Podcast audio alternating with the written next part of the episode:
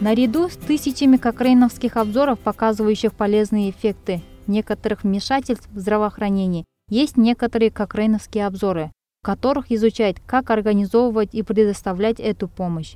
В июле 2017 года был обновлен один из этих обзоров, посвященный генерируемым компьютерам напоминаниям, предоставляемым в бумажном виде. Алия Закирова из Казанского федерального университета перевела текст подкаста на русский язык. Алия Муланурова расскажет нам о результатах этого обзора.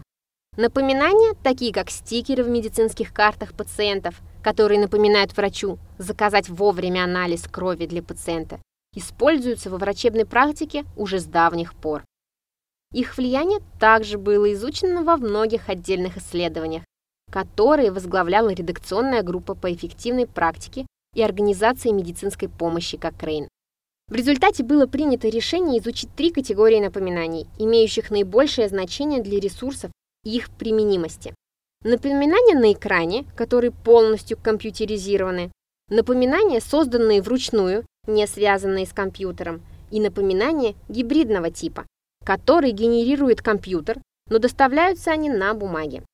Это сгенерированные компьютером напоминания на бумаге, и авторы рассмотрели их в своем обзоре.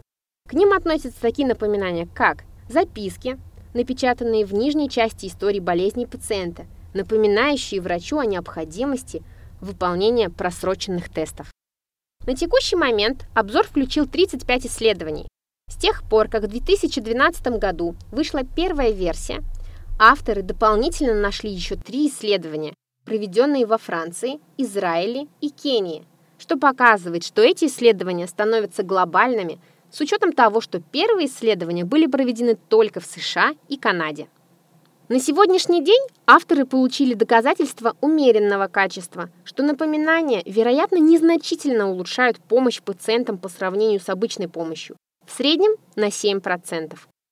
Авторы также выяснили, что осуществление напоминаний в качестве единственного вмешательства повышает качество помощи на 11% по сравнению с обычной помощью. На осуществление напоминаний в дополнение к другому вмешательству улучшало качество помощи всего лишь на 4%. Однако остается неясным, оказывают ли напоминания влияние на исходы у пациентов, поскольку имеющиеся доказательства очень низкого качества.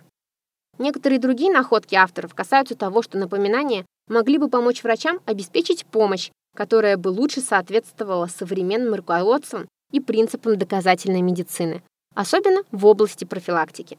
И того, что предоставление свободного пространства в напоминании на бумаге для врача с возможностью написания ответа на подсказки повышает их эффективность.